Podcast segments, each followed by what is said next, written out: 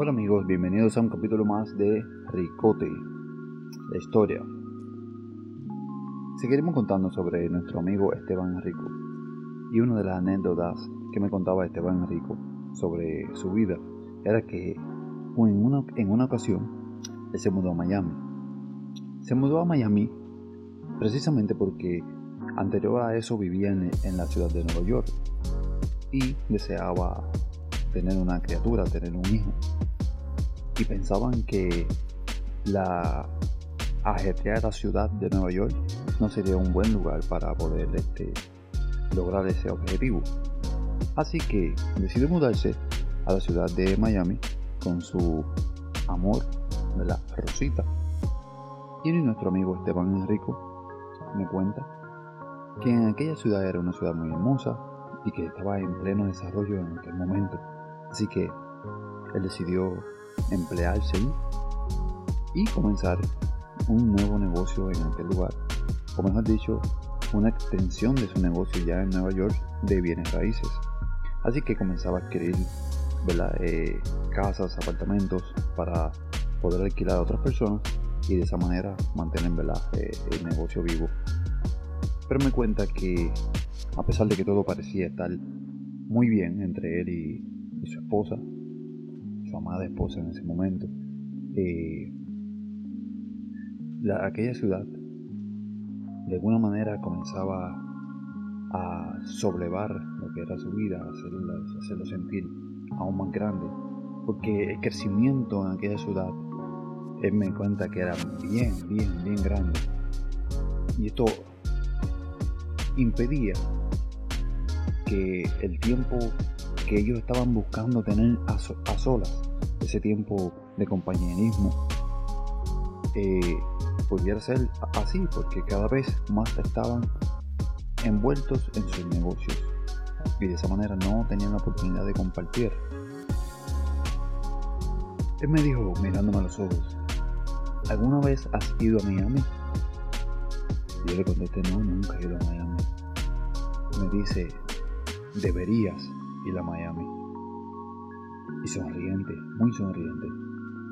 Y de esa manera, él me dice que buscaba las horas para lograr estar con su amor, Rosita, en aquel lugar, compartiendo, para poder lograr eh, a lo que fueron allí, que era a poder crear una familia o extender una familia, ya que ¿verdad? tener un hijo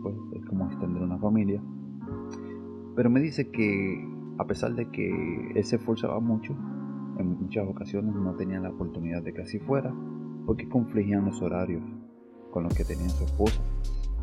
Y fue de esa manera que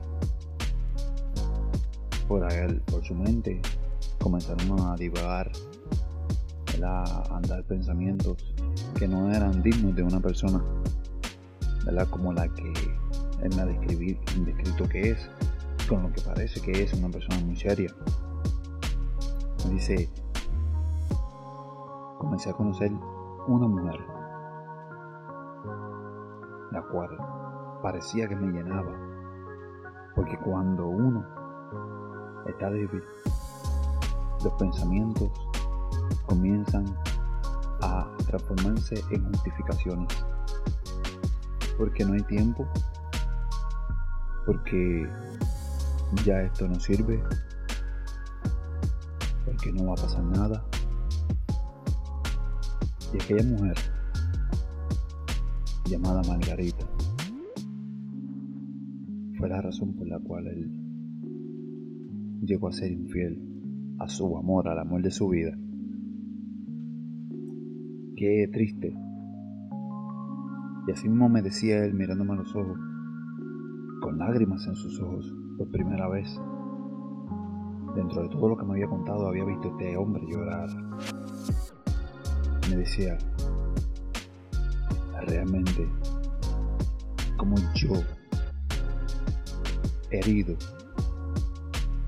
que había sufrido tanto desde la niñez, me atreví a siquiera pensar en lo que era la infidelidad yo me sorprendo mucho cuando escucho sus palabras, cuando escucho estas palabras de esta manera y no puedo imitar su voz.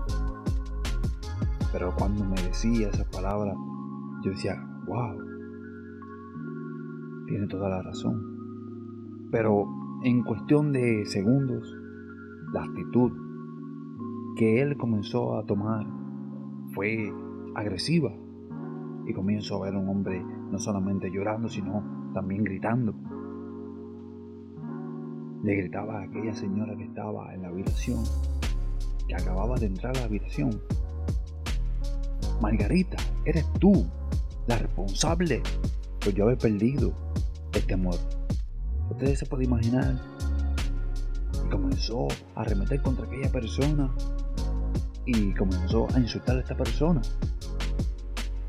Era la primera vez que yo veía esto en el comportamiento de mi amigo Esteban Enrico alias Ricote. ¿Qué sabores eran estos? No lo sé. Pero si usted quiere saberlo, de seguro se lo contaré en el próximo capítulo de Ricote, por aquí, por el Pinkin Life. No se despegue, no se pierda un solo capítulo. Le invito a que, a pesar de que esté suscrito, si está suscrito, eh, entre a, a las suscripciones y vea cuando subimos un video, aunque este video de Ricote sube todos los jueves, ya usted pues, debe quizás saberlo. Y si ha llegado hasta aquí le doy muchas gracias. No se pierda el próximo capítulo. Nos vemos en la próxima. Adiós.